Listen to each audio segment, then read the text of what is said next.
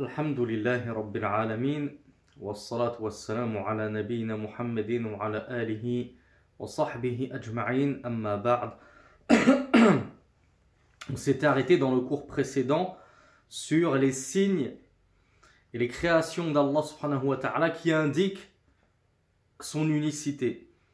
Et j'avais omis de lire Ad-Dalil, le Dalil de Sheikh Mohammed ibn Abdel Wahhab, qui avait donc dit qawluhu ta'ala wa min ayatihi al-layl wan-nahar wash-shams wal-qamar la tasjudu lish-shamsi wala lil-qamari wasjudu lillahi alladhi khalaqahunna in kuntum iyyahu ta'budun.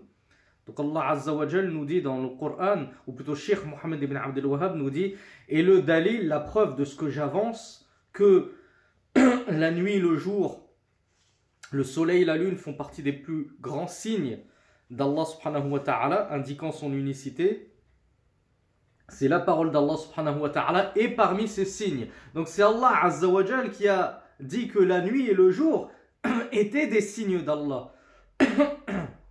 Donc Allah nous dit parmi ces signes, la nuit et le jour, le soleil et la lune. Ne vous prosternez pas pour le soleil ni la lune, mais prosternez-vous pour Allah mais prosternez-vous pour Allah, celui qui les a créés, si vous, si vous souhaitez l'adorer. Donc Allah nous dit si vous souhaitez adorer Allah, prosternez-vous devant le créateur du soleil et de la lune et ne vous prosternez pas devant la lune comme le font certains peuples idolâtres. Et la deuxième preuve de Cheikh Mohammed ibn Abdel Wahhab, c'est la parole d'Allah إن ربكم الله الذي خلق السماوات والأرض في ستة أيام ثم استوى على العرش. يخشي الليل النهار يطلبه حثيثا والشمس والقمر والنجوم مسخرات بأمره. ألا له الخلق والأمر. تبارك الله رب العالمين. يوفان الدوزيام فيرسي كافي سيتي الشيخ رحمة الله عليه سي لا parole d'Allah سبحانه وتعالى كي دي Certes, votre Seigneur est Allah, celui qui a créé les cieux et la terre. En six jours, puis il s'est élevé au-dessus du trône. Il recouvre la nuit par le jour, qui le poursuit inexorablement. C'est-à-dire que le jour et la nuit sont dans une course-poursuite perpétuelle. Ils se relaient en permanence. Ils se succèdent en permanence. Et le soleil et la lune, c'est-à-dire il a créé le soleil et la lune, ainsi que les étoiles, le soleil, la lune et les étoiles sont soumises à son ordre, ou sont soumis à son ordre. N'est-il pas qu'à lui appartient la création et l'ordre? Gloire à Allah le Seigneur des mondes. Donc à ce titre-là, puisqu'on revient à, parler de, euh, du soleil, de la lune et tous ces signes-là, j'avais fait une erreur dans mon cours précédent, une erreur scientifique. Et je remercie le frère qui m'en a fait part et qui m'a indiqué mon erreur. Et n'hésitez pas lorsque vous entendez des erreurs, que ce soit des, étourderies, des lapsus, à me reprendre en commentaire. Inch'Allah, je ne m'enorgueillirai pas et j'espère que je ne m'enorgueillirai jamais à revenir à la vérité. Je vous avais dit en fait que la Terre, elle était placée avec une infinie précision, de sorte que si elle était placée un mètre avant ou un mètre après son emplacement, voire même au, millimètre près, alors soit la Terre brûlerait en entière, soit elle serait gelée. Alors il semblerait que ceci soit une information erronée. Je ne sais pas du tout d'où je tenais cette information que j'ai dans ma tête depuis une dizaine, voire une vingtaine d'années. Peut-être que c'est lorsque j'étais petit que je regardais certaines émissions scientifiques de vulgarisation, notamment celle des frères Bogdanov. Peut-être que j'ai dû euh, apprendre par ce biais euh, une ânerie, une, euh, une chose fausse. Car en fait, il y a ce qu'on appelle la zone habitable. C'est-à-dire qu'une zone dans la galaxie, dans le système solaire, qui peut potentiellement abriter la vie. Pourquoi? Parce que l'eau est potentiellement trouvable. On peut potentiellement trouver de l'eau dans cette zone-là. Et cette zone-là, où la Terre pourrait se situer afin de pouvoir potentiellement abriter l'eau, elle se chiffre plutôt en centaines de kilomètres et non pas au mètre près. Donc voilà pour l'erreur que j'avais faite. Donc maintenant on en vient à la partie principale du cours. Le shir, Abdullah, euh, Mohamed ibn Abdel Wahhab, nous dit « huwa al-ma'boud » والدليل قوله تعالى يا أيها الناس اعبدوا ربكم الذي خلقكم والذين من قبلكم لعلكم تتقون. الذي جعل لكم الأرض فراشا والسماء بناء وأنزل من السماء ماء فأخرج به من الثمرات رزقا لكم فلا تجعلوا لله أندادا وأنتم تعلمون. Et le shir conclut en disant قال ابن كثير رحمه الله تعالى الخالق لهذه الأشياء هو المستحق للعبادة Donc on va traduire cette, ces propos de Cheikh Mohammed ibn Abdel Wahhab avant de lire les propos et les explications de Cheikh Mohammed ibn Ibrahim rahmatullahi alayhima. Donc, Cheikh Mohammed ibn Abdel Wahhab nous disait Le Seigneur, c'est l'adoré. Al-Ma'boud, c'est celui que tu adores, celui que les gens adorent. Donc le shir ici nous dit le Seigneur, c'est l'adoré. Et la preuve de ceci, que le Seigneur, c'est l'adoré, celui qui est adoré, c'est la parole d'Allah lui-même qui dit Ô gens, adorez votre Seigneur qui vous a créé ainsi que ceux avant vous, afin que vous craigniez. Celui qui a fait pour vous de la terre un lit et qui a fait du ciel un édifice, et qui a fait descendre du ciel de l'eau. Puis il a fait sortir par ceci, c'est-à-dire par cette eau, des fruits comme subsistance pour vous, en guise de subsistance pour vous. Alors ne prenez pas avec Allah des associés alors que vous savez. Fin du verset. Shir al-Imam ibn Kathir rahmatullahi alayhi, dit le créateur de ces choses-là, c'est-à-dire de tout ce qui est mentionné dans le verset, c'est celui qui mérite l'adoration. Donc ce cours va être concentré sur ces paroles-là, cette simple parole-là. Donc le shir Mohammed ibn Abdel Wahhab avait dit Le Seigneur c'est l'adoré, c'est celui qu'on adore. Donc Cheikh Mohammed ibn Ibrahim commente et dit? Al-Ma'boud fait partie des sens, des nombreux sens du Seigneur. Qu'est-ce qu'un Seigneur? Dans de précédents cours, dans de précédents cours, nous avons vu ce qu'était un Seigneur. Nous avons dit que le Seigneur, c'est celui qui crée, celui qui pourvoit la subsistance, celui qui fait vivre, celui qui fait mourir. Eh bien, parmi les sens du Seigneur, il y a l'adorer. De la même façon qu'on avait expliqué qu'un ilah, un Dieu, une divinité, c'est Al-Ma'louh. Et Al-Ma'louh, c'est Al-Ma'boud. On l'a souvent expliqué ceci. Un Dieu, c'est une divinité. Et une divinité, c'est ce qui est adoré. Donc ici, le shir nous explique que parmi les sens que revers le terme Seigneur, il y a le sens de être adoré, celui qui est adoré. والرزاق والمالك والمتصرف ومربي جميع الخلق بالنعم Donc Shir nous dit de la même façon que on peut désigner le Seigneur par Al-Khaliq, celui le créateur, Al-Razzaq, celui qui pourvoit la subsistance, Al-Malik, le possesseur de toutes choses, le roi, ou Al-Mutasarrif, celui qui agit dans son royaume comme bon lui semble, sans avoir d'ordre à recevoir de qui que ce soit et de compte à rendre à qui que ce soit. Celui qui va faire grandir, croître et qui va éduquer toute sa création de ses bienfaits et de ses faveurs.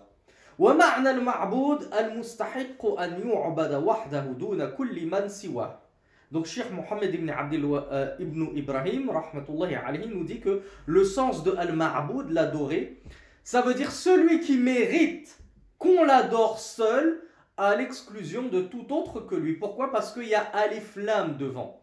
Et Alif Lam, c'est comme si tu disais le avec des capitales L-E en majuscule, le adoré. Ou l'adorer avec un apostrophe, mais avec un gros L majuscule pour dire c'est lui et lui seul qu'on adore et qu'on doit adorer. Donc tel est le Seigneur.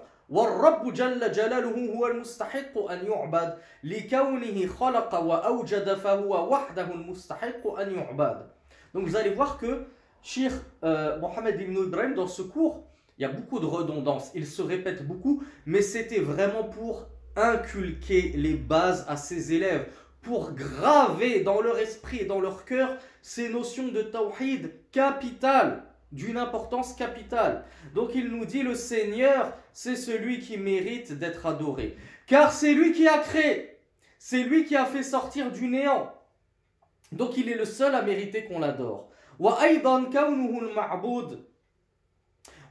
كونه المعبود هو من مدلول اسمه الرب فإن الرب يطلق على المعبود والسيد والخالق فيتعين أن يفرد بالعبادة et ici, Cheikh Mohammed ibn Ibrahim, Ibn Ibrahim alayhi, nous dit de la même façon, le fait qu'il soit l'adoré, c'est-à-dire que Allah ce soit l'objet de notre adoration, ceci est l'indication du nom Ar-Rab. Ar-Rab indique que le Seigneur mérite l'adoration. Il nous dit, et le Seigneur, on le désigne, on désigne tantôt par Seigneur celui qui est adoré, on désigne tantôt par lui As-Sayyid.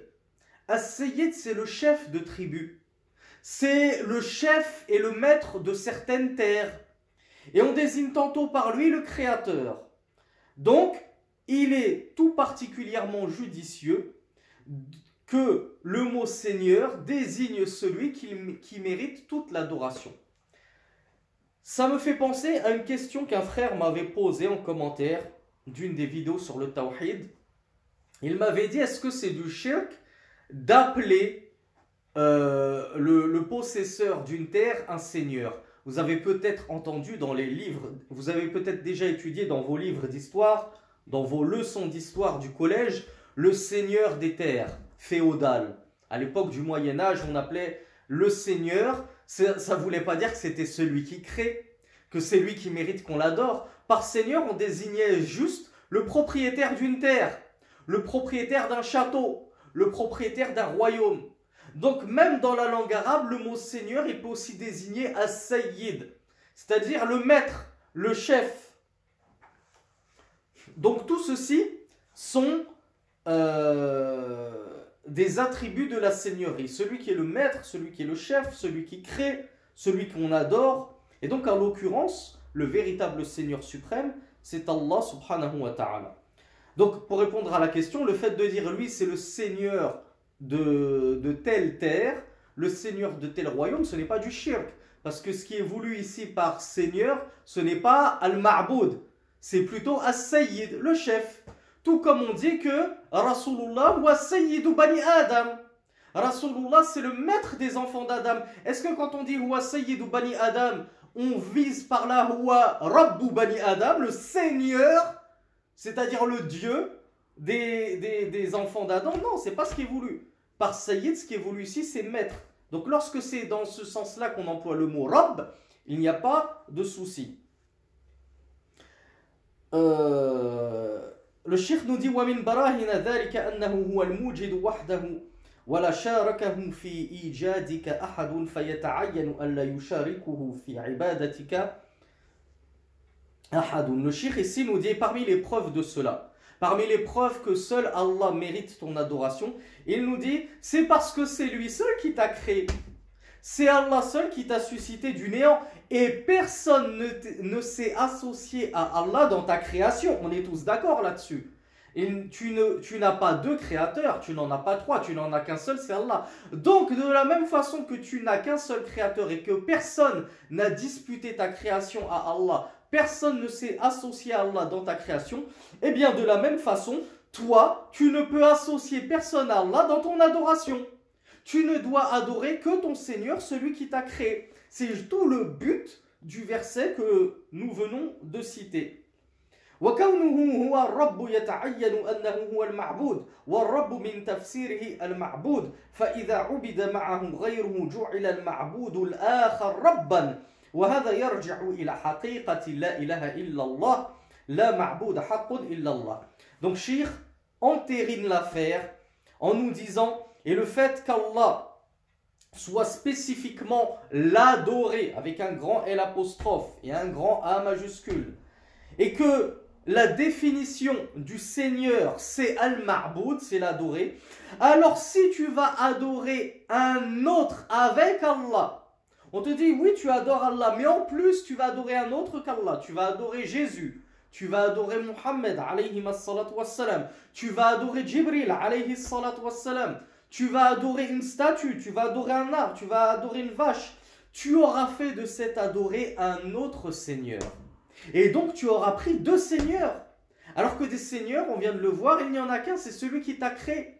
Et donc c'est le seul qui mérite toute ton adoration. Et il nous dit, et ceci c'est la quintessence de la parole, La ilaha illallah. C'est-à-dire, La ma'bouda haqqun illallah. Il n'y a pas d'être adoré en vrai, en toute vérité, si ce n'est Allah. Tu vas me dire, oui, mais comment ça se fait? Non, c'est faux. Il y en a, euh, on le voit dans les églises, les statues sont adorées. Mes voisins indiens, ils ont des statues, ils ont des, portraits de divinités au-dessus de leur pavillon. Donc on, on en voit plein d'autres qu'Allah qui sont adorés. Donc il y en a des adorés en dehors d'Allah, oui. Mais est-ce qu'ils sont adorés de droit ou en vain?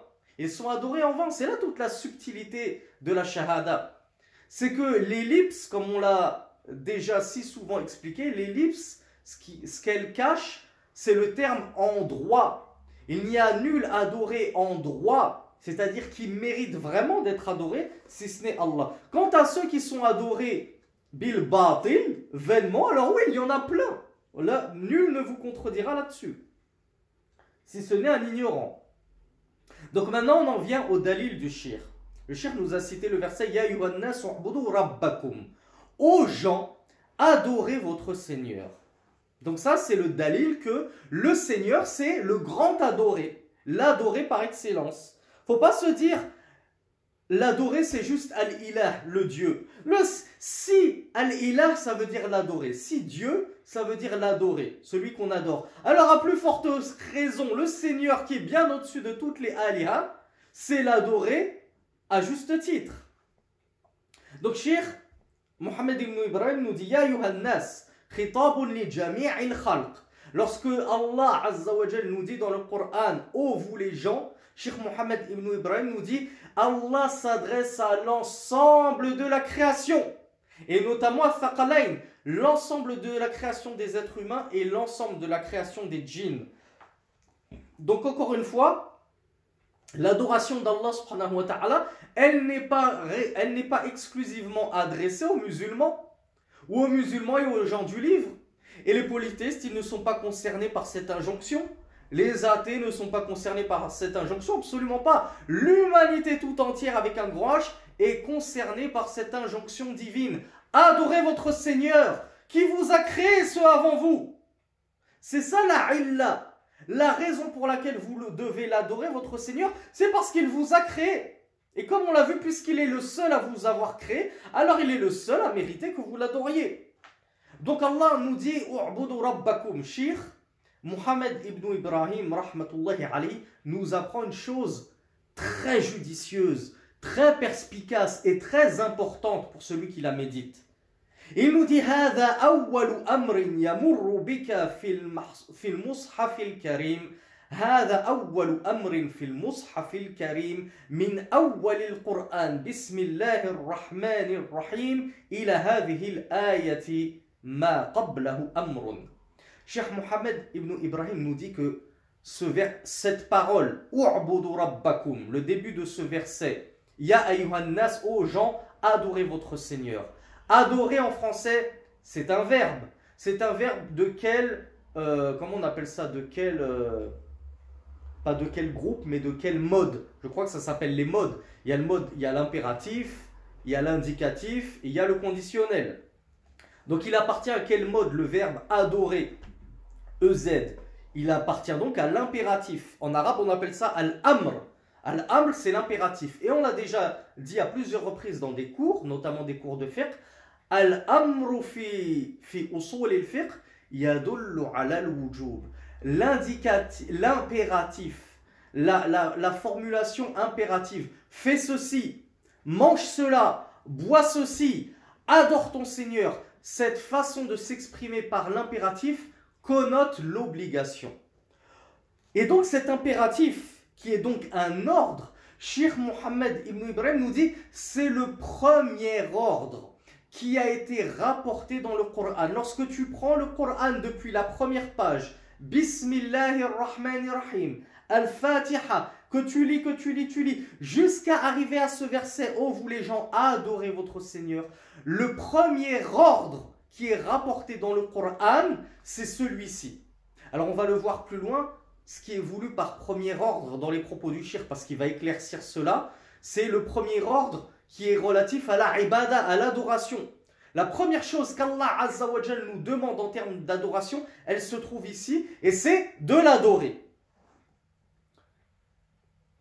كما أن أول فعل يمر بك إياك نعبد وإياك نستعين وتقدم المعمول وتقدم المعمول هنا يفيد الحصر أي لا نعبد سواك Il nous dit de la même façon que le premier verbe qui est mentionné dans le Coran, c'est celui, on le trouve dans Surat Al-Fatiha, Iyaka na'budu wa iyaka nasta'in. C'est quoi le premier verbe du Coran Na'budu. Nous t'adorons. C'est toi seul que nous adorons dans Surat Al-Fatiha. Et c'est toi seul dont nous implorons le secours. Donc, le premier ordre dans le Coran envers les serviteurs que nous demande Allah de faire, c'est. Adorez votre Seigneur. Le premier verbe qu'on trouve dans le Coran, Iyaka na'budu. C'est toi seul que nous adorons. Donc regardez l'importance capitale que revêt l'adoration d'Allah subhanahu wa ta'ala. C'est le but de notre vie. C'est le but de notre existence. C'est le but de notre présence sur terre. C'est le but même de notre création. Je n'ai créé les djinns et les hommes que pour qu'ils m'adorent, nous dit Allah subhanahu wa ta'ala. وكما أن أول شيء دعت إليه الرسل من أولهم إلى آخرهم أن يعبدوا الله ما لكم من إله غيره Et Cheikh Mohammed ibn Ibrahim nous dit de la même façon que la première chose à laquelle ont appelé tous les messagers du premier jusqu'au dernier Mohammed sallallahu alayhi wa sallam, c'est, et il nous cite le verset, adorez Allah. Je ne vous connais, vous n'avez pas d'autre Dieu que lui. Ça, c'est le premier message qu'ont apporté tous les prophètes. L'adoration d'Allah seul. Donc regardez, l'adoration d'Allah seul, c'est le premier ordre du Coran. C'est le premier verbe du Coran et c'est la première da'wa, c'est-à-dire la première invitation, le premier prêche, la première prédication de tous les messagers, du premier jusqu'au dernier. Est-ce qu'il y a encore maintenant un doute dans votre esprit au sujet de l'importance que revêt l'adoration d'Allah subhanahu wa ta'ala? Et qu'est-ce que l'adoration d'Allah subhanahu wa ta'ala si ce n'est le tawhid? Comme nous allons le voir, regardez comme tout s'enchaîne harmonieusement. Regardez comme Sheikh Mohammed ibn Abdel Wahhab était si intelligent. Regardez pourquoi nous l'aimons autant et que nous ne supportons pas quand nous entendons des gens médire et calomnier sur lui. Regardez comme il était sagace, comme il comprenait de manière perspicace le Coran et la Sunna.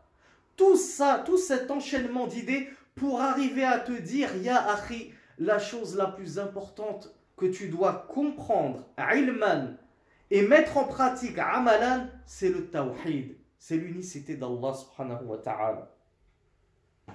Voilà pourquoi les salafis euh, se revendiquent tellement du tawhid. Voilà pourquoi nous n'avons de cesse d'y appeler corps et âme, nuit et jour, sans jamais nous lasser. C'est la base des bases. C'est le but même de notre création. Donc Cheikh Mohammed ibn Abdel, euh, Ibrahim alayhi nous dit. On y vient, ça y est, on rentre dans le cœur du sujet. Et le sens de adorer votre Seigneur, c'est monothéiser votre Seigneur. Et j'ai expliqué dans un cours précédent pourquoi désormais je traduisais ceci par non pas unifier votre Seigneur, mais monothéiser votre Seigneur. C'est-à-dire, faites de votre Seigneur un seul et unique Dieu, une seule et unique divinité, un seul et unique Seigneur. Qu'est-ce que ça veut dire monothéiser votre Seigneur? Ça veut dire vouez-lui dans vos adorations un monothéisme pur. C'est-à-dire que unifiez toutes vos adorations. Là, on peut parler d'unification. Unifiez toutes vos adorations à lui uniquement, c'est-à-dire rassemblez-les toutes et offrez-lui à lui uniquement. Voilà ce que c'est que le tawhid. Je n'associe rien ni personne dans mes adorations avec Allah subhanahu wa ta'ala. Elles lui sont toutes vouées. Ma religion, mon culte, mes rites, tout ceci, je le voue exclusivement à Allah. C'est ça le véritable monothéisme, millatu Ibrahim, comme nous l'avons vu dans un cours précédent. وهذا والله أعلم من أجل أن التوحيد هو الذي من أجله أنزل القرآن وتليت السنة النبوية Cheikh Mohammed ibn Ibrahim nous dit et ceci c'est parce que le tawhid c'est la raison pour laquelle Allah subhanahu wa ta'ala a fait descendre son livre et la sunna sur son messager.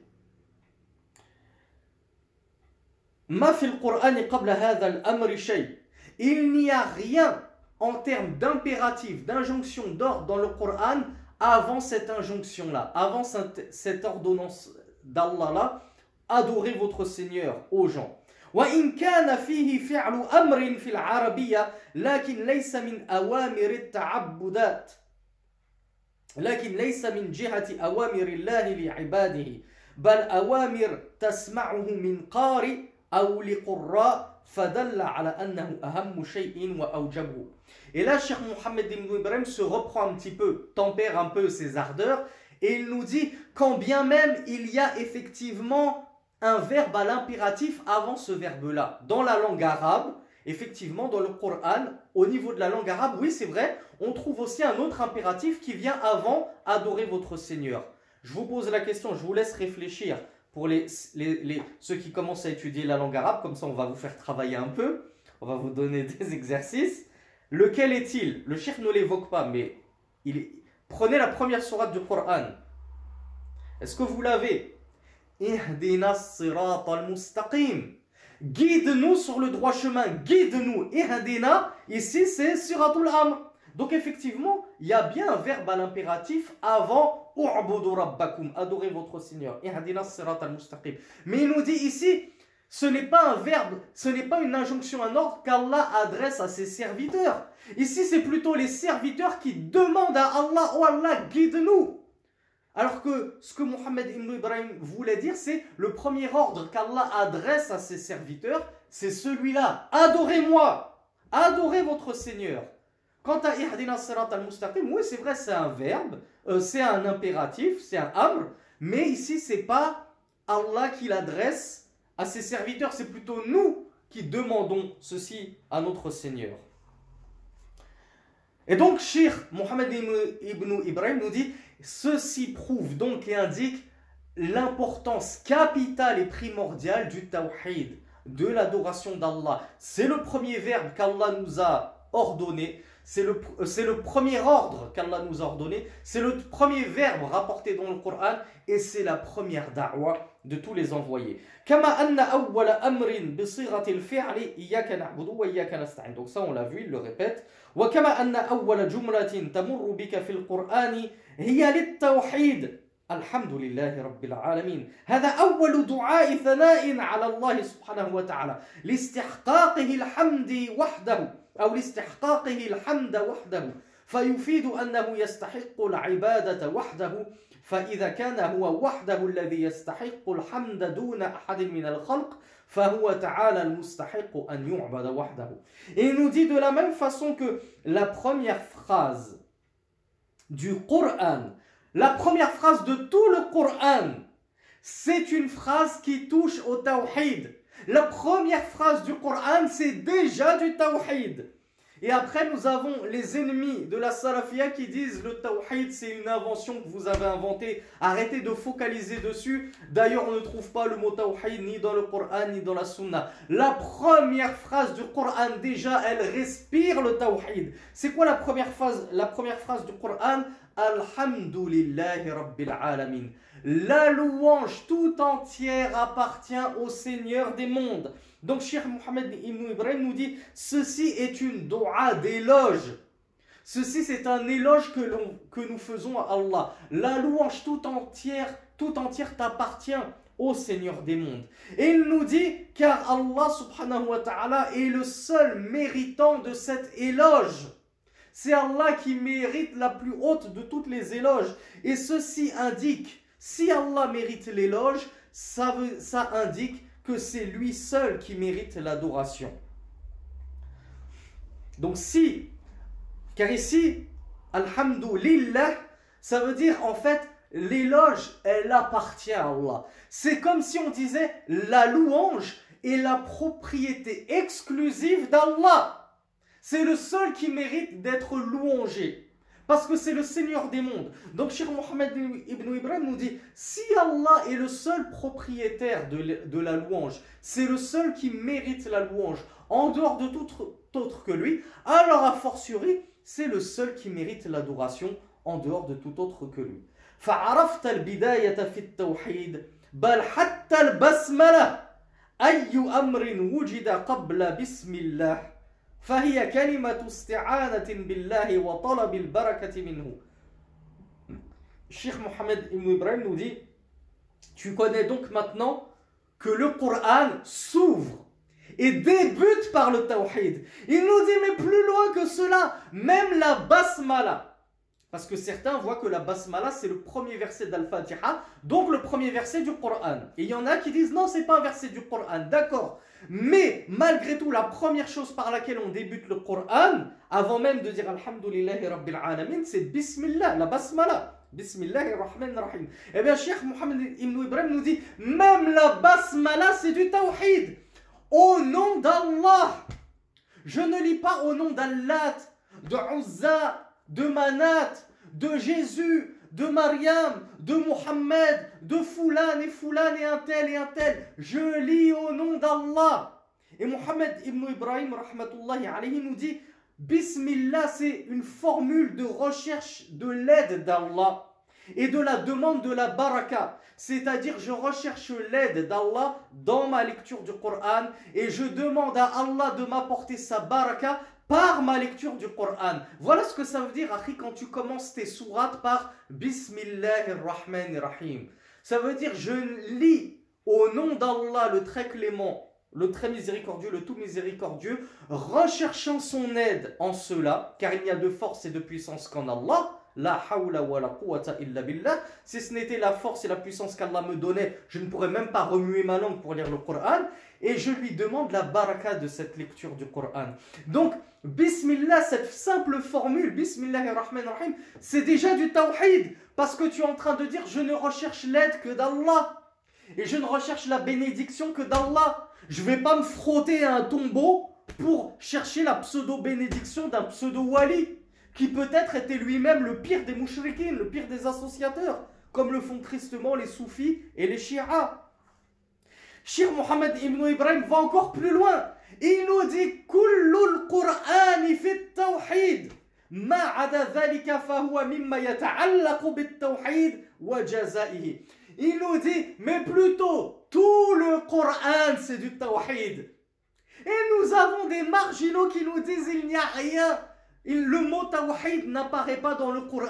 Il joue sur les mots. Mais Akhi, tout le Coran c'est du tawhid.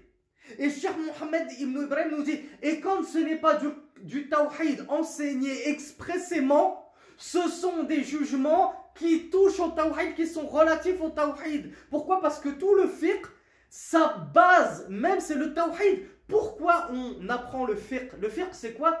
C'est la jurisprudence. Pourquoi je prie? Pourquoi? Pour qui je sors ma zakat? Pour qui je jeûne? Pour qui je fais le pèlerinage? Pour tous ces jugements-là, c'est pour qui? C'est pour Allah seul. Donc c'est c'est tawhid. C'est dépendant du tawhid, c'est tributaire du tawhid. S'il n'y a plus de tawhid, il n'y a plus ces jugements-là. Regardez les chrétiens, ils n'ont pas de tawhid, eh bien ils n'ont plus de prière, plus de zakat, plus de jeûne, ou alors n'importe comment.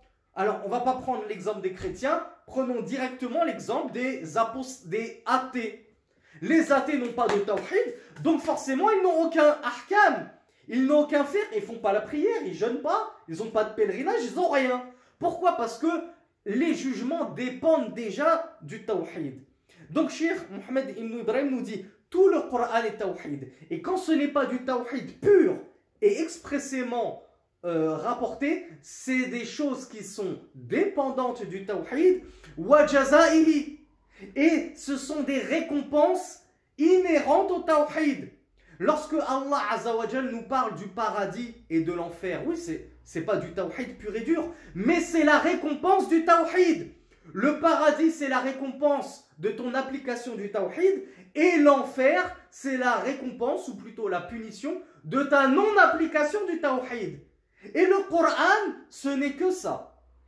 Ce sont des histoires qui t'apprennent le tawhid, ce sont des jugements de faire qui sont dépendants du tawhid, et ce sont des, comment dire, des tarhib ou tarhib, euh, des choses qui te donnent envie d'accéder au paradis, des choses qui te font peur d'entrer en enfer. Et le paradis et l'enfer, ce sont les récompenses même du tawhid ou du non-tawhid. Donc vous voyez, tout le Coran n'est que tawhid ou dépendant du tawhid. Allahu Akbar. ومعنى قول الرسول اعبدوا الله ما لكم من إله غيره ومعنى إياك نعبد وإياك نستعين هو ما فسره ابن عباس هو نعم هو ما فسره ابن عباس رضي الله عنهما بقوله كل موضع في القرآن اعبدوا الله فمعناه وحد الله وقال عبادة الله توحيد الله بمعنى اعبد وحده دون كل ما سواه Ça, on l'a vu dans un cours précédent. Mais Shir, comme je vous l'ai dit, il se répète beaucoup pour vraiment que ces règles-là soient gravées dans ton cœur, que tu sortes des cours, que tu sortes de ces thalathatil usul et que le tawhid, tu l'aies bien compris, que tu puisses enfin l'enseigner à ta femme et à tes enfants, à, à tes proches, à tes parents, à tes cousins, que tu puisses faire une petite da'wa mutawadi'a, une petite da'wa personnelle humble, tu ne dépasses pas tes capacités, tu n'outrepasses pas ta science et tes compétences. Mais tu dois appeler au tawhid selon tes moyens. Donc tu dois toi-même avoir bien assimilé ces bases-là.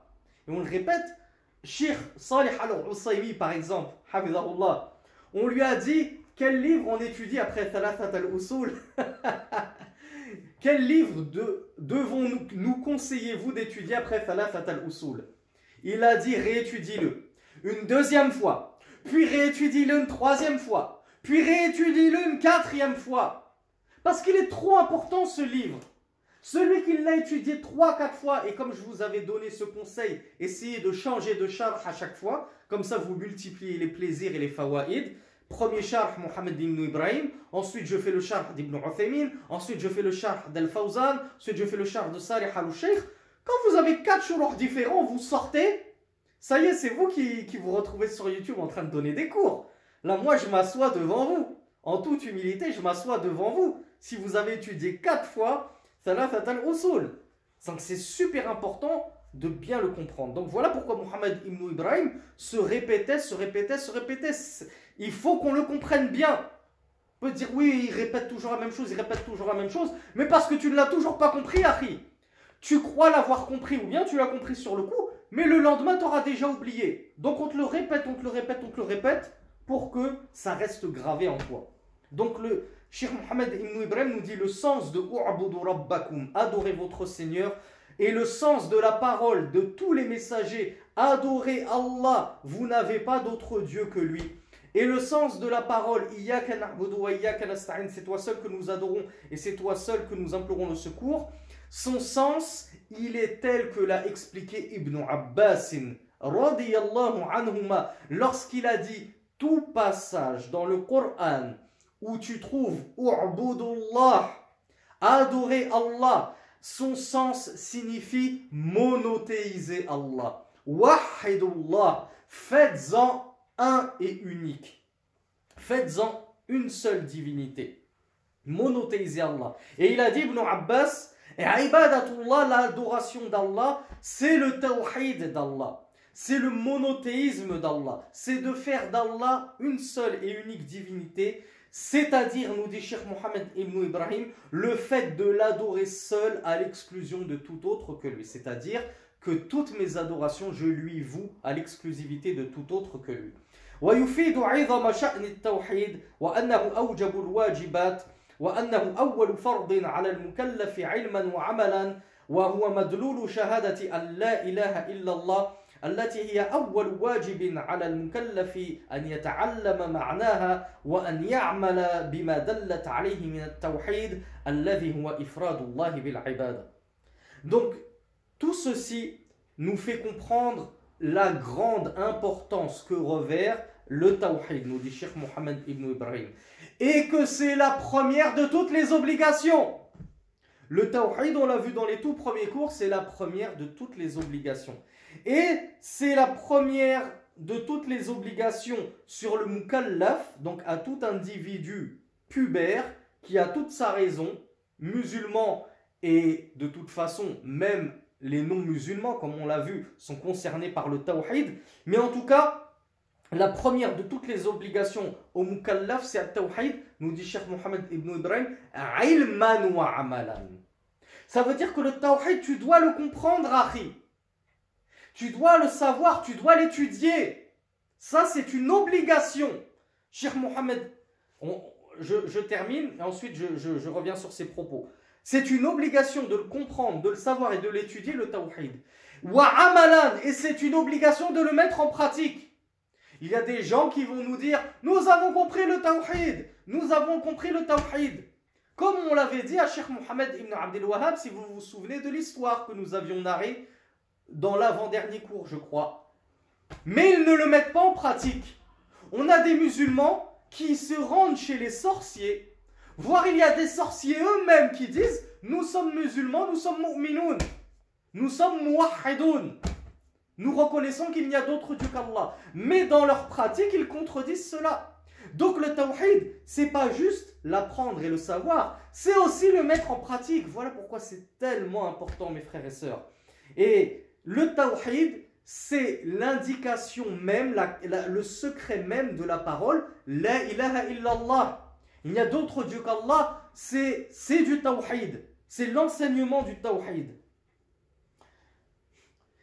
Et c'est pourquoi Cheikh Mohammed ibn Ibrahim nous dit que le sens de la illallah, le sens d'il n'y a d'autre Dieu qu'Allah, c'est la première des obligations qu'il incombe d'apprendre et de connaître au mukallaf. Mukallaf, donc on a. Pourquoi je, répète mukallaf? Et je vais me contenter de dire c'est celui qui est pubère parce que on a des parents barakallahu fikum fillah mes chers pères mes chères mères qui m'écoutez vous réclamant d'Ahli Sunnah wal Jama'a. Vous, étudiez des doros sur le tawhid c'est bien. Toute la journée vous parlez de tawhid sur Twitter sur Facebook sur les réseaux sociaux. Allahumma barik qu'Allah vous accorde al-firdaus pour cela. Mais pensez-vous à apprendre et enseigner le tawhid à vos enfants? Sheikh Mohammed ibn Ibrahim vient de nous dire que la connaissance, la compréhension du sens de il n'y a d'autre Dieu qu'Allah, c'est la première des obligations à tout mukallaf. Donc ton enfant qui a 12 ans, ta fille qui a 13 ans, qui est très certainement balira, qui est très certainement pubère, donc ton enfant, est, ton garçon est un homme s'il est pubère, et ta fille est une femme si elle est pubère. Donc ils sont mukallafoun. Ils sont donc responsables devant Allah. Ils sont responsables de leurs actes, de leurs paroles, de leurs pratiques et de leurs croyances. S'ils meurent après la puberté, ils ne pourront pas dire Oh Allah, nous n'étions que des enfants. Non À partir de la puberté, la plume, la plume est levée avant la puberté. La plume des scribes est levée avant la puberté. Une fois que tu es pubère, tes scribes, tes scribes écrivent tes bonnes actions et tes mauvaises actions. Donc, ô mon père, ô, père de famille, ô mère de famille, hâte-toi lorsque tes enfants sont pubères, et moi je, je te conseillerais même de le faire un peu avant la puberté, voire même dès les 7 ans ce n'est pas trop tôt d'enseigner le tawhid à tes enfants alors qu'ils n'ont que 7 ans. Ne te dis pas, oulala, 7 ans, c'est encore jeune. Allah par le biais de son messager, nous a enjoint d'ordonner la prière à nos enfants à 7 ans. Si on leur enjoint de prier à 7 ans, ils ne peuvent pas prier s'ils n'ont pas déjà conscience de qui ils prient. Et que celui qui prie, c'est le seul et unique Dieu méritant l'adoration. Donc ces notions de tawhid, hâte-toi de les apprendre à tes enfants dès les 7 ans, ou un peu avant, ou un peu après, parce qu'à la puberté, qui survient aux alentours de 11, 12, 13 ans en général, de nos jours, ton enfant sera questionné là-dessus. Il sera responsable de sa croyance. Et c'est à toi de lui transmettre sa croyance, ya akhi, ya urti. Comment veux-tu qu'un enfant de 12 ans, de lui-même, il sache de qui prendre la croyance? Ton enfant, il va ouvrir TikTok, il va prendre sa aqidah de Redazer, de un tel et un tel, je ne sais qui, quel, euh, quel tartampion. Donc c'est à toi, Ri. C'est bien de propager le tawhid sur les réseaux sociaux, mais n'oublie pas ta progéniture. N'oublie pas la prunelle de tes yeux, n'oublie pas la chair de ta chair. La première des obligations, nous dit Cheikh Mohammed ibn Ibrahim, c'est le tawhid. Et le tawhid, c'est de bien comprendre ce que veut dire il n'y a d'autre Dieu qu'Allah. Ça signifie nul n'est en droit d'être adoré en dehors d'Allah ta'ala. وقوله اعبدوا ربكم يعني وحدوه بالعبادة لأن صدور العبادة من غير توحيد لا تسمى عبادة وليست بعبادة Alors je traduis d'abord, après je vais plus loin. Ça encore, c'est des choses qu'on a déjà vues dans les cours précédents. Et c'était une belle faïda de Cheikh Mohammed ibn Ibrahim rahmatullahi alayhi, qui nous dit sa parole à Allah, adorez votre Seigneur, signifie monothéisez-le par l'adoration. C'est-à-dire, vouez-lui toutes vos adorations dans un monothéisme pur, dans un culte exclusif. Et ceci car l'adoration, lorsqu'elle émane, lorsqu'elle est accompagnée d'autre chose que le tawhid, elle ne s'appelle pas adoration. Souvenez-vous de ce qu'on avait dit sur les chrétiens et sur les polythéistes qui ont plusieurs dieux. On a dit, est-ce que ces gens-là, on peut les appeler adorateurs du tout miséricordieux? On a dit non, on ne peut pas dire que ce sont des adorateurs d'Allah. Le chrétien va te dire, mais si, moi je l'adore, Allah. C'est juste que moi, contrairement à toi, je l'appelle pas Allah, je l'appelle le Père. Mais le Père, mon Père à moi, c'est ton Allah, toi. Sauf qu'en plus, c'est vrai, j'adore en plus son Fils et j'adore le, le Saint-Esprit. Mais Allah, je l'adore, j'adore le Père. Eh bien nous, on lui dit non, ça c'est pas de l'adoration. Et toi, tu n'es pas appelé adorateur. Et c'est pareil pour les autres polythéistes, les hindouistes, les associateurs du temps de, de Muhammad sallallahu alayhi wa sallam. Ce qu'ils fournissaient d'adoration, ce n'est pas considéré comme une véritable adoration. Et ils n'étaient pas considérés comme des adorateurs comme des, des adorateurs d'Allah, c'est-à-dire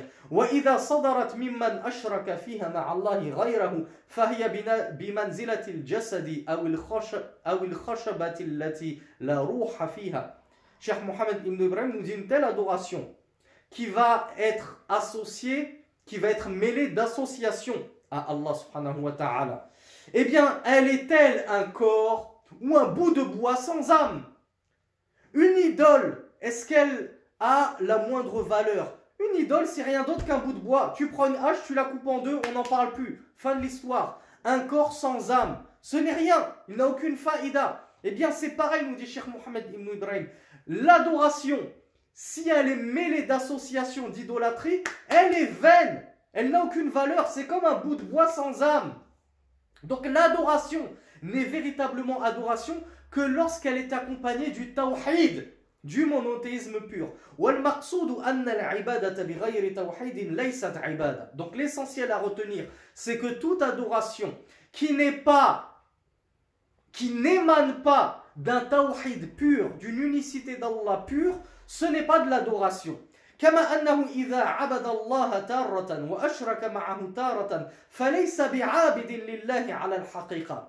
Celui qui va adorer tantôt Allah et tantôt un autre qu'Allah, comme les chrétiens. Tantôt j'adore le Père et je lui lis une prière, notre Père qui êtes aux cieux. Et le soir même, c'est Jésus que je vais prier dans mon lit. Oh Jésus, euh, donne-moi ceci, donne-moi ceci.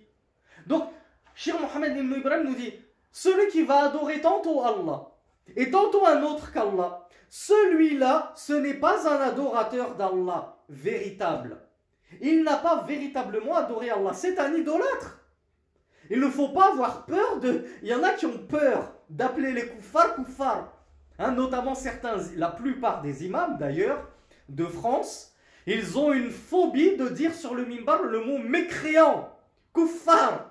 Ou alors, oui, ils le disent en arabe, mais ils ont peur de le traduire en français. Alors ils vont dire, les non-musulmans, ils ont peur. N'ayez pas peur. Les chrétiens sont des koufars. Les chrétiens sont des mécréants. N'ayons pas peur de dire les termes. Ainsi les a nommés Allah subhanahu wa ta'ala. Alladhina kafaru min ahli kitab Ceux qui ont mécru parmi les gens du livre. Donc oui, les gens du livre sont des mécroyants, des incroyants, des koufars, des mécréants. N'ayons pas peur des termes. Soyons fiers de notre tawhid. Pourquoi est-ce qu'on les qualifierait d'adorateurs? Oui, mais ce sont nos frères en humanité. Ils adorent aussi Allah à leur manière. Subhanallah. Arrêtez cette mudahana. Arrêtez d'essayer de les brosser dans le sens du poil. Qu'avez-vous à gagner? À essayer de, vous, de les faire rentrer un petit peu dans le tawhid. Essayez de, de prendre un de leurs deux pieds, de le mettre dans le tawhid. Oui, mais ils ont quand même un pied dans le tawhid. Ils adorent quand même le Père, Allah, etc. etc.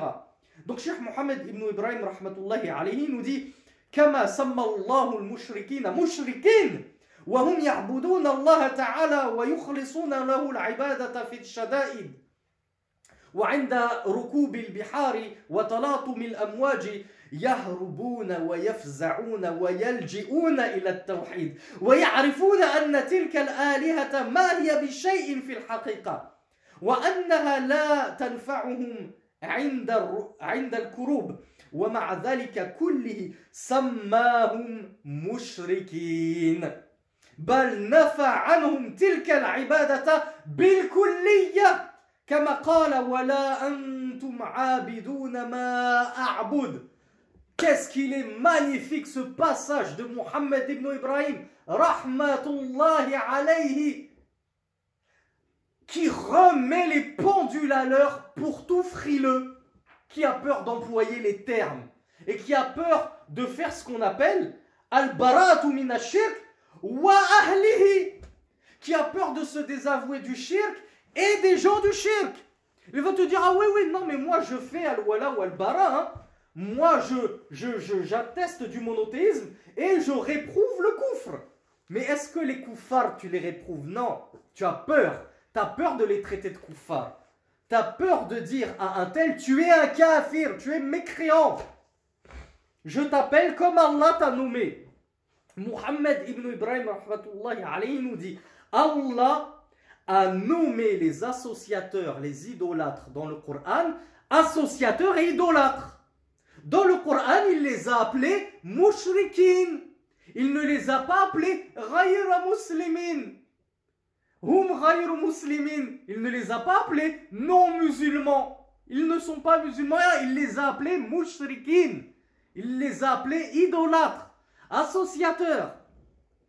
Cheikh Mohammed ibn Ibrahim nous dit donc Allah, il les a appelés euh, associateurs alors qu'ils adoraient Allah et lui vouait un culte exclusif, un monothéisme pur lors des catastrophes. Allah Azzawajal nous narre l'histoire de ces koufars, de ces associateurs qui une fois en mer, balayés par les vagues, chavirant, euh, leur navire se détruit. Ils n'ont plus que des petites planches de bois à lesquelles s'accrocher. Qu'est-ce qu'ils faisaient? Ces associateurs, est-ce qu'ils invoquaient Baal, Uzzat, Manat, leur divinité? Est-ce qu'ils invoquent Jésus? Est-ce qu'ils invoquaient autre qu'Allah? Non. Allah nous dit à ce moment-là, dans un tel moment d'effroi et de panique, de chaos, ils se mettaient à vouer toutes leurs doigts et tout leur culte à Allah. Bizarrement, soudainement, toute leur divinité en dehors d'Allah disparaissait. Pourquoi Cheikh Mohammed ibn Ibrahim nous dit parce qu'ils savaient au fond d'eux que leur divinité ne profitait en rien et ne nuisait en rien. Ce ne sont que des bouts de bois. Donc lors des moments de grand effroi lorsqu'ils étaient poussés dans leur dernier retranchement. Les idolâtres eux-mêmes, c'est Allah qui nous l'apprend dans le Coran, se mettent à invoquer Allah seul, sans associer. Donc on peut dire, ces gens-là, ils adorent Allah. Au moins à ce moment-là, en plein naufrage, ils adorent Allah seul et ils sont monothéistes. Mais comment Allah les a nommés? Est-ce qu'il les a nommés monothéistes? Ils ont dit non. Il, il a dit non. Ils sont mushrikoun. Ils sont associateurs. Ce n'est pas parce que à ce moment précis, ils oublient toute leur divinité, parce qu'ils savent qu'elles ne peuvent pas leur nuire et encore moins les sauver de ce naufrage et de leur profiter en quoi que ce soit. On ne peut pas les, Allah ne les a pas nommés musulmans, muwahhidoun, croyants, monothéistes. Il les a nommés associateurs. Donc comme elle est belle, cette faïda de Mohammed ibn Ibrahim, qui nous dit qu'Allah subhanahu wa ta'ala, malgré que ces gens-là, ces, ces idolâtres, dans les moments de crise extrême et d'affliction et d'angoisse totale, se réfugiaient uniquement en Allah, Allah les a qualifiés d'associateurs. Alors que dites-vous des associateurs qui associent à Allah même dans les moments de crise? Lorsqu'il a un accident de voiture, au lieu d'invoquer Allah, il va invoquer Jésus. Ou il va invoquer tout en camon. Ou la main de Fatma. Ou je ne sais quoi. Ceux-là, comme nous l'expliquent les savants, sont encore plus associateurs que les associateurs du temps de Muhammad sallallahu alayhi wa sallam.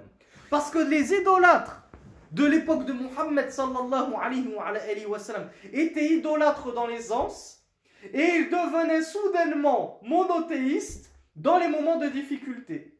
Alors que les associateurs de nos jours, ils associent dans l'aisance et dans la difficulté. Et ceci est une règle. Ce n'est pas parce que tu vas adorer Allah seul dans les moments de crise que ça va faire de toi un adorateur d'Allah subhanahu wa ta'ala. Non, tu resteras malgré tout polythéiste, associateur, idolâtre, et on nie de toi que tu aies jamais adoré Allah, et on nie de toi le terme adorateur. On ne t'appellera jamais adorateur d'Allah subhanahu wa ta'ala. Tu es un adorateur d'idole. Même si à un moment dans ta vie, lors d'un accident, tu as invoqué Allah seul et tu as oublié toutes tes idoles que tu as adorées en dehors de lui. Euh, et la preuve de cela, Cheikh Mohammed ibn Ibrahim nous la rapporte. Quelle est la preuve que les polythéistes qui, lorsqu'ils voguaient en mer et qu'ils chaviraient, qu'ils avaient euh, qu'ils subissaient un naufrage terrible, se mettaient soudainement à invoquer Allah seul, c'est qu'Allah et qu'Allah les a malgré tout qualifiés d'associateurs. Quelle est la preuve de cela? La preuve de cela, c'est que Allah a dit dans cette sourate que vous connaissez tous, et vous n'êtes pas adorateurs de ce que j'adore. Donc Allah a dit à Muhammad sallallahu alayhi wa, dis-leur à ces polythéistes, à ces idolâtres, vous n'êtes pas adorateurs de ce que j'adore.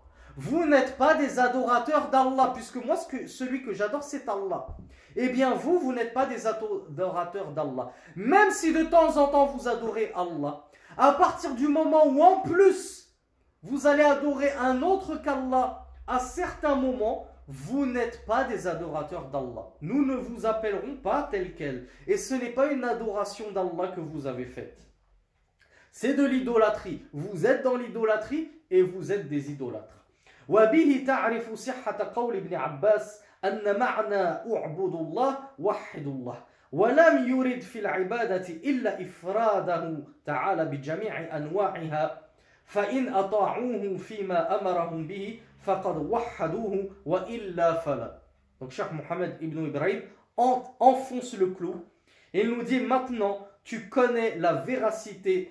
de la parole d'Ibn Abbas que le sens de adorer Allah, ça veut dire monothéiser Allah, wahidullah. Et Allah subhanahu wa ta'ala n'a pas voulu par l'adoration autre chose que sa singularité. Le fait qu'on le singularise dans notre adoration, c'est-à-dire qu'il soit le seul et unique destinataire de notre adoration dans tous ses aspects, fi et anwa'iha, c'est-à-dire dans tous les rites, parmi les rites de nos adorations. C'est pas je prends une adoration, la salat, je la voue à Allah, et le jeûne, je vais la vouer à un autre qu'Allah. Toutes mes adorations, je dois les vouer à Allah subhanahu. S'ils lui obéissent en cela, et qu'ils adorent Allah dans tout leur rite, alors ils sont muwahhidoun. Mais s'ils ne lui obéissent pas dans cela, et qu'ils vont prendre certaines adorations, par exemple l'immolation, le fait d'égorger pour, eh bien, comme, on l'a vu dans un cours précédent, ce poulet, ce veau, ce bœuf, ce chameau, ce que tu veux, je l'égorge pour les djinns. C'est juste une fois dans ma vie, c'est pas bien grave. Je viens d'acheter une belle maison, quatre étages au bled. J'ai pas envie, j'habite à côté des montagnes, j'ai pas envie qu'il y ait des chayatines qui viennent m'embêter. Une fois dans ma vie, ça mange pas de pain, ça casse pas trois pattes à un canard. Je vais immoler pour un djinn. C'est le chef des djinns, comme ça je lui dis, toi et ta tribu, laissez-moi tranquille. Est-ce que un tel, on peut le qualifier de monothéiste, de muahid, d'adorateur d'Allah? Non. Il suffit que tu prennes une adoration et que tu la détournes à autre qu'Allah pour être tombé dans l'idolâtrie, C'est tellement important de le comprendre. Et en faisant cela, tu es devenu un mouchrik, un associateur, et tu ne redeviendras monothéiste et adorateur qu'Allah, d'Allah qu'après être sincèrement repenti de cela et être revenu au monothéisme pur et exclusif. وكونه تعالى ربنا يقتضي ويفيد أن نعبده وحده وأن لا نجعل له شريكا لا في ربوبيته ولا في عبادته وألوهيته Donc le fait qu'Allah subhanahu wa ta'ala soit notre Seigneur, on en revient au tout début du cours, le Seigneur, c'est l'adoré. Donc Cheikh Mohammed ibn Ibrahim nous dit, le fait qu'il soit notre Seigneur, ça implique que nous l'adorions seul et que nous ne fassions, que nous ne prenions aucun associé en dehors de lui, ni dans sa seigneurie, ni dans son adoration, ni dans sa divinité. Ne faisons pas comme les polythéistes de la Mecque. Pourquoi ils étaient polythéistes alors qu'ils disaient nous n'avons qu'un seul Seigneur, c'est Allah. Si tu leur demandes qui a créé les cieux et la terre, qui a créé le soleil et la lune, ils te diront c'est Allah. Est-ce que pour autant ils étaient monothéistes? Non Pourquoi? Parce qu'ils avaient associé Allah dans sa divinité, dans leurs adorations. Donc le fait de dire mais moi je suis un monothéiste dans la seigneurie, ça ne fait pas de toi un muwahid. Tu seras muwahid lorsque tu auras rendu Allah unique dans sa seigneurie, mais également dans sa divinité, en attestant qu'il n'y a pas d'autre divinité qu'Allah, que seul lui mérite toute l'adoration. Et donc que tu n'auras adoré que lui, et que tu n'auras détourné aucun rite, aucun culte et aucune adoration au profit d'un autre que lui. Alors là, Sheikh Mohammed ibn Ibrahim va nous faire que, quasiment que du tafsir de ce verset qui est la pierre angulaire de ce cours et qui est la preuve que Allah est notre Seigneur.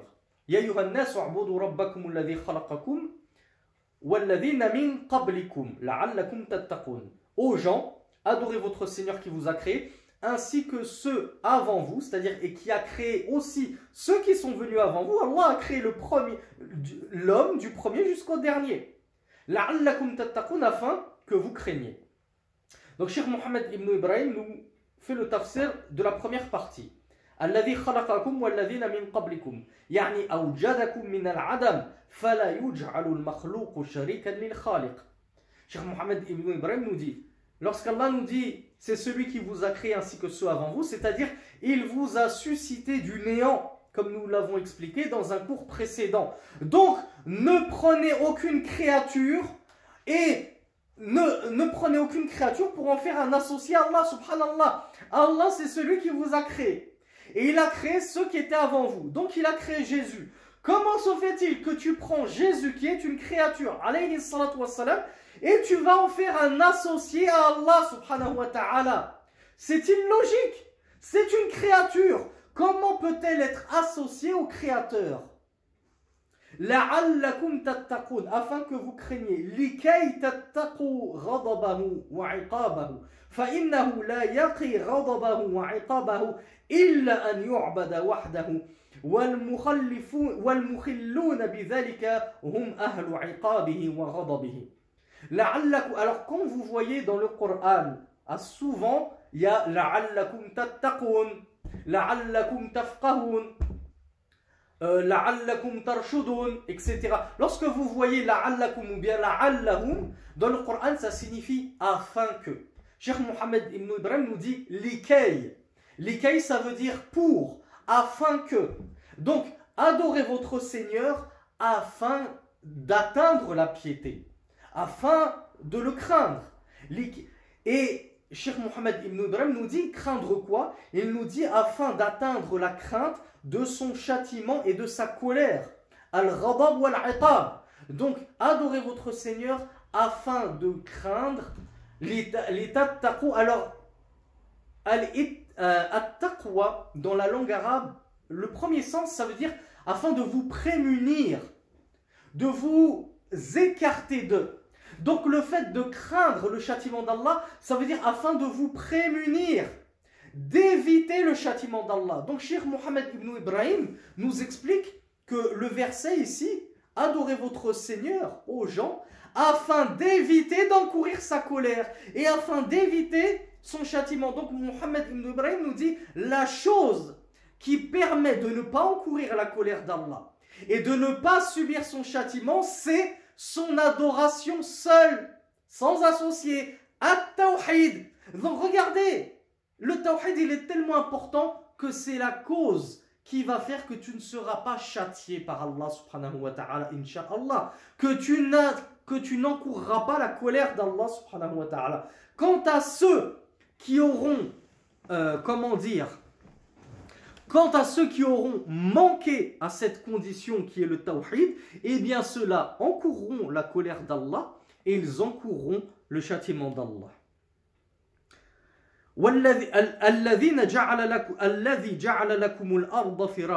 la suite du verset, Allah nous dit c'est celui qui a fait pour vous de la terre un firash, un lit. Cheikh Mohammed ibn Ibrahim nous dit تتمكنون من جميع ما تفعلون تسيرون فيها pardon, fiha shay'un mabsoutun ibadu min amali masalih. Et si Allah Azza il nous fait un petit peu euh, le rappel de ses bienfaits, de ses faveurs sur nous. Pourquoi il nous dit c'est lui qui a aplani pour vous la terre? Il a fait de la terre pour vous une chose plate, comme un lit. Parce que si la terre était rugueuse, si elle était nivelée en permanence, on ne pourrait pas œuvrer. On ne pourrait pas conduire, on ne pourrait pas marcher correctement, on ne pourrait pas voyager, on ne pourrait pas travailler. Donc, c'est une miséricorde d'Allah et un bienfait d'Allah pour nous qu'il ait aplani la terre, afin que nous puissions œuvrer, vaquer à toutes nos, occupations, nous dit Shir Muhammad ibn Ibrahim. Et Allah nous fait aussi le rappel, il a fait pour vous du ciel un édifice. Cheikh Mohammed ibn Ibrahim nous dit Il a fait du ciel un toit à cet édifice, comme un dôme au-dessus de nous. Donc Allah subhanahu wa a fait un ciel au-dessus de nous, afin de nous protéger. C'est seulement maintenant que les savants, alors j'espère que je ne vais pas dire d'ânerie cette fois-ci, vous avez compris que je n'étais pas un grand euh, cosmologiste, mais il me semble que la couche d'ozone joue un rôle extrêmement important dans la filtration des rayons du soleil et que s'il n'y avait pas de couche d'ozone, on brûlerait, notre peau serait carbonisée par les rayons du soleil. Donc Allah subhanahu wa ta'ala, il nous dit, nous avons fait pour vous du soleil un édifice, un toit. Donc c'est une faveur, le soleil est déjà une faveur d'Allah envers nous.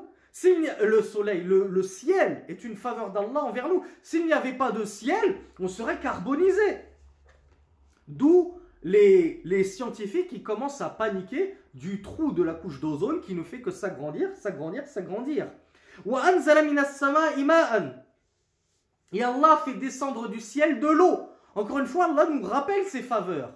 C'est quoi le début du verset? Aux gens Adorez votre Seigneur, qui vous a créé, première faveur, ainsi que ceux avant vous, qui a fait pour vous de la terre une étendue plate, qui a fait du ciel un dôme, qui a fait qui a descendu pour vous de l'eau du ciel. Regardez toutes ces faveurs qu'Allah nous avance pour nous dire à la fin, on va le voir dans les propos de Cheikh Mohammed ibn Ibrahim, c'est comme si Allah nous disait, ne voyez-vous pas tout ce que j'ai fait pour vous? Ne m'adoriez-vous donc pas? Ne mérite-je donc pas toute votre adoration? Qui d'autre que moi a fait tout ça pour vous? Qui d'autre que moi a fait descendre de l'eau du ciel pour faire pousser une végétation luxuriante, des fruits et des légumes, votre subsistance. Sans eau, vous n'auriez de subsistance. C'est moi qui vous ai créé, c'est moi qui ai aplani la terre, c'est moi qui vous ai recouvert d'un ciel. Qu'avez-vous donc à aller trouver autre que moi lorsqu'il s'agit d'adoration? C'est ainsi qu'il faut comprendre la parole d'Allah subhanahu wa et ce verset.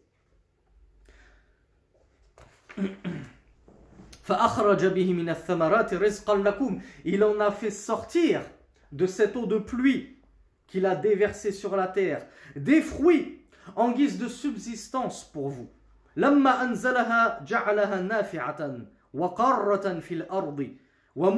ومنتجة للبركات فإن مادة الحياة الطعام والشراب كلها بأمره.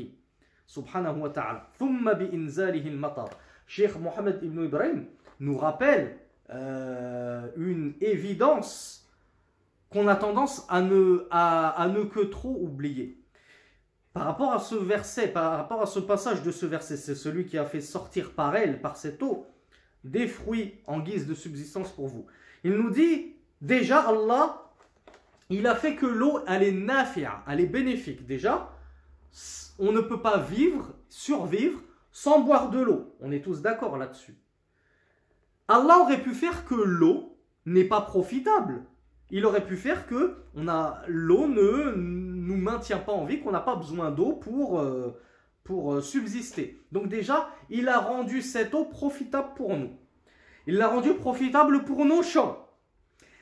Il a fait que cette eau lorsqu'elle tombe, elle reste dans la terre. Et Allah aurait pu faire que cette eau s'évapore instantanément. La pluie, elle tombe, puis ça s'évapore et hop, la terre n'est plus irriguée. Non, Allah, il a fait que l'eau de pluie reste dans la terre. On en tire alors de l'eau des puits, on en tire de l'eau des, couches euh, profondes de la terre. Euh, je ne sais plus comment ça s'appelle d'ailleurs, ces, couches d'eau dans, dans la terre.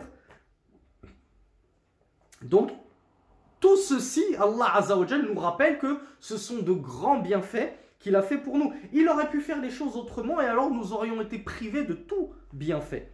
Et Cheikh Mohammed ibn Ibrahim nous dit que l'eau, c'est la matière de toute notre alimentation. Toute notre alimentation est basée et repose sur l'eau. Sans eau, tu n'as plus ni fruits, ni légumes, ni rien. Tu, même sans eau, tu n'aurais même pas d'animaux. Tu vas me dire, on peut vivre sans fruits et sans légumes, on se contente de manger de la viande, on est bien des carnivores. Mais comment veux-tu qu'il y ait de la viande sans bêtes? Et comment peut-il y avoir des bêtes sans eau? Donc l'eau est la base ultime de toute notre alimentation. Et qui a fait descendre cette eau du ciel? C'est Allah subhanahu wa ta'ala. Est-ce ainsi que tu le remercies et que tu te montres reconnaissant envers lui, envers celui qui a fait descendre ta subsistance du ciel? En allant chercher des associés, en allant adorer autre que lui, subhanahu wa ta'ala.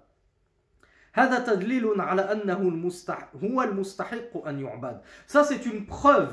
Ce verset-là c'est une preuve que c'est le seul qui mérite l'adoration.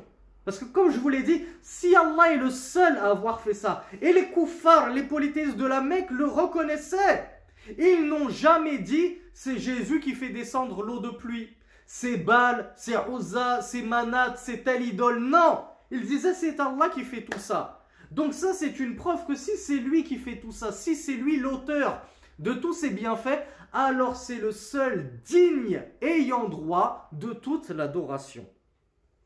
وكونه الرب الذي خلق هو المستحق أن يعبد وحده وكذلك جعله لنا الأرض فراشا والسماء بناء وإنزاله المطر من السماء فأخرج به من الثمرات كل هذه الأمور كل واحد منها دليل على أنه هو المستحق أن يعبد وحده Donc Cheikh Mohammed Ibn Ibrahim nous dit chacun de ces éléments mentionnés dans le verset, la descente de l'eau, le fait de faire pousser les fruits, le fait de nous avoir créés, etc. Tout ça, pris individuellement, c'est déjà une preuve qu'Allah mérite seul l'adoration. Le simple fait qu'il nous ait créés, sans même parler de l'eau, sans même parler de l'aplanissement de la terre, sans même parler du, du, ciel qui nous protège, juste le simple fait qu'Allah nous ait créés, c'est déjà une preuve qu'on lui seul mérite notre adoration. Chaque élément de ce verset à lui seul est une preuve qu'Allah Azza wa mérite toute l'adoration. Allah conclut en nous disant alors ne prenez pas avec lui d'ego. Ne placez pas avec lui de semblables. Ne faites pas des semblables à Allah subhanahu wa ta'ala. Le shir nous dit Al-andad jam'u nid. Wa niddu al-mithlu wa shabih. يقال فلان ند فلان ونديده أي مثله وشبيهه يعني لا تجعل له نظراء في العبادة شركاء وأمثالا ونذراء Donc Cheikh euh, Mohamed ibn Ibrahim rahmatullahi alayhi nous dit que Al-Andad dans ce verset, les semblables, ne faites pas de semblables avec Allah. Ne prenez pas de semblables à Allah. Ne prenez pas les semblables Andad, c'est le pluriel de nid. Et dans la langue arabe, un nid, c'est al-mithl. Washabih, c'est l'équivalent. C'est le semblable. C'est celui qui ressemble trait pour trait. Donc on dit fulanan niddu fulanin. Un, tel est similaire à un tel. Un tel est semblable à un tel. Euh, Dupont avec un D semblable à Dupont avec un T. Parce que ce sont des frères jumeaux. Donc, le, le sens du verset, c'est ne prenez pas avec Allah des équivalents, des semblables. Ne dites pas qu'Allah a des équivalents, des semblables. Ne dites pas qu'il y a d'autres dieux avec Allah subhanahu wa ta'ala. Rien ne lui ressemble. Rien n'est égal à lui. Donc Allah a dit ne prenez pas des semblables avec Allah alors que vous savez Cheikh Mohammed ibn Ibrahim nous dit تعلمون تفرده بالخلق وتفرده بجعل الأرض فراشا وتفرده بجعل السماء بناء وتفرده بإنزال المطر وأنتم تعلمون أنه لا فاعل لهذا المعدودات إلا هو Cheikh Mohammed ibn Ibrahim nous dit le verset, il faut comprendre dans ce sens. Ne prenez pas des égaux avec Allah, des semblables à Allah, alors que vous savez que c'est Allah qui a aplani la terre, que c'est Allah qui vous a fait descendre du, ciel une eau, que, c'est Allah qui de cette eau a fait pousser les fruits, que c'est Allah qui a euh, construit pour vous un ciel pour vous abriter, que c'est Allah qui vous a créé, que c'est Allah qui a créé vos pères. Vous le savez tout ça. Vous savez que c'est Allah, nous dit Cheikh Mohammed ibn Ibrahim. Vous savez que c'est Allah l'auteur et l'instigateur de toutes ces choses-là. Alors comment pouvez-vous ensuite aller adorer un autre que lui alors que vous savez qu'Allah est le seul à avoir fait toutes ces choses-là? Puisque c'est le seul à avoir fait toutes ces choses-là, c'est le seul qui mérite toute votre adoration. Euh, là, il se répète un petit peu, on va essayer d'aller vite parce qu'on est déjà 1h20. Pourquoi est-ce que vous prenez des associés à lui, des semblables à lui dans vos adorations, alors que vous savez tout ceci.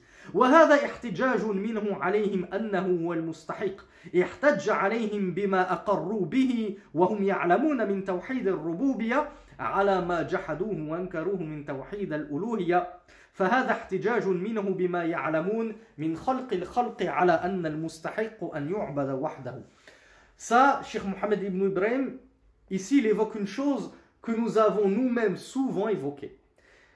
Preuve que euh, on ne tirait pas ça de notre shashia. On le tirait de la parole des savants. Shir Mohammed ibn Ibrahim nous dit dans ce verset Allah s'est argumenté par leur science de sa seigneurie à lui seul. Il a dit Antum ta'lamun, c'est-à-dire vous savez que Allah est le seul Seigneur. Parce que, on le répète, le Seigneur, c'est celui qui crée, c'est celui qui pourvoit la subsistance. Donc le verset, il parle de la création, il parle de la descente de l'eau qui fait pousser la subsistance, il parle de la création de la terre, des cieux. Donc, vous, vous savez qu'Allah est le seul Seigneur.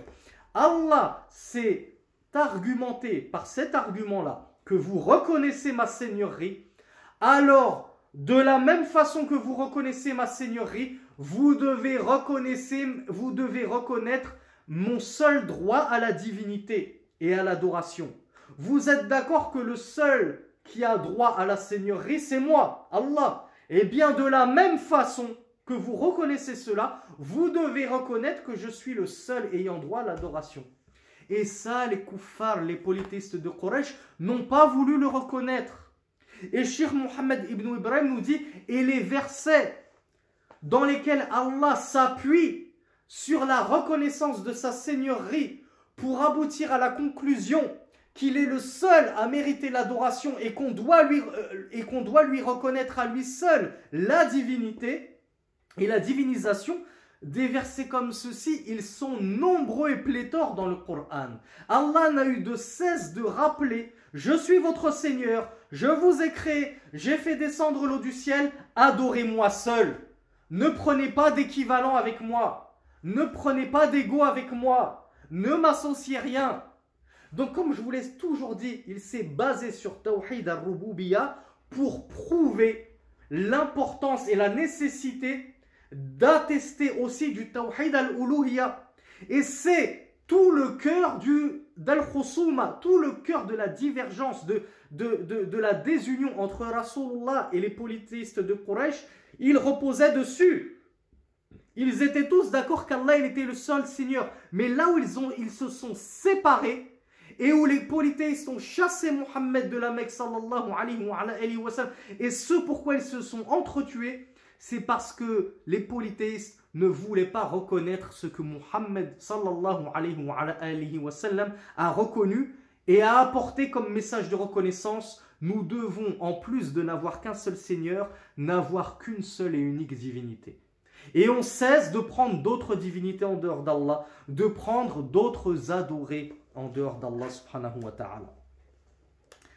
Donc le shir, rahmatullahi alayhi, nous rapporte plusieurs euh, verset, on va les lire directement en français pour gagner du temps, dit Qui subvient à votre subsistance du ciel et de la terre, ou bien possède l'ouïe, la vue, ou plutôt les vues, et qui fait sortir le vivant du mort, et fait sortir le mort du vivant, et qui organise l'affaire, c'est l'affaire avec un grand A, c'est-à-dire l'affaire du monde, l'affaire des cieux, toute l'affaire. Ils diront alors c'est Allah. Donc Allah dans le Coran a dit à Mohammed, dis-leur qui fait ceci, qui fait cela, qui donne la vie, qui donne la mort, qui organise tout? Ils te diront c'est Allah. Les polythéistes le reconnaissaient eux-mêmes. C'est Allah, pourquoi? Parce que celui qui peut faire ça ne peut être qu'un Seigneur. Et nous sommes d'accord, des seigneurs, il n'y en a qu'un, c'est Allah. Allah, ils diront c'est Allah. Dit, alors ne craignez-vous donc pas? Si vous reconnaissez que Allah c'est le seul Seigneur, ne le craignez-vous donc pas?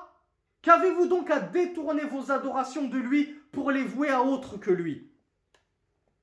Dit, à qui appartient la terre et tout ce qu'elle possède, tout ce qu'elle recèle Si vous savez, ils diront, elle appartient à Allah. Dit, ne vous rappelez-vous donc pas? Ne vous souvenez-vous donc pas que si la terre appartient à Allah, qu'as-tu donc à aller chercher des divinités en dehors de lui. Roule, dit, qui est le Seigneur des cieux, des sept cieux, et le Seigneur du trône immense. Ils diront c'est Allah. Dit, afala ne craignez-vous donc pas? Dit dans la main de qui se trouvent les royaumes de toutes choses, c'est-à-dire à qui appartient toute chose, et qui protège, et que nul ne peut être protégé en dehors de lui, si vous savez. Ils diront c'est Allah. Ils reconnaissent eux-mêmes que c'est Allah le possesseur de toutes choses, le maître de toutes choses. Ils diront c'est Allah. Dis comment pouvez-vous être à ce point ensorcelé? Au point de ne plus voir la vérité comme vraie et que vous voyez plutôt le faux comme vrai. L'idolâtrie, vous le considérez comme être la vérité. Comment pouvez-vous être aussi aveuglé et ensorcelé alors que vous reconnaissez tous ces signes de la Seigneurie? Mais lorsqu'il s'agit d'adoration, vous la détournez au profit d'un autre que le Seigneur des mondes. Ça n'a aucune logique. Donc ainsi se termine l'explication du verset. Il nous reste à voir la toute dernière parole de Cheikh Mohammed ibn Abdel Wahhab qui avait dit que l'imam ibn Kathir rahmatullahi alayhi avait dit le créateur de ces choses-là, c'est celui qui mérite l'adoration. Alors Cheikh Mohammed ibn Ibrahim nous dit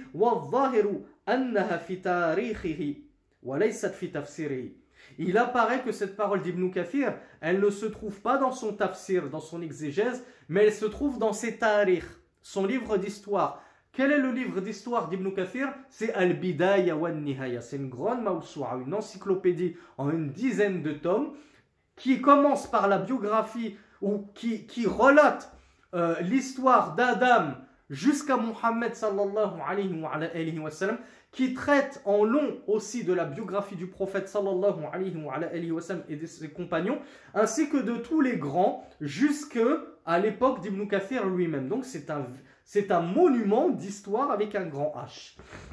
il y a même une partie tout à la fin qui s'appelle An-Nihaya fil Fitan, où il traite des signes de la fin des temps. Cette partie que nous sommes justement en train de traduire actuellement, qu'Allah nous, nous en facilite la conclusion.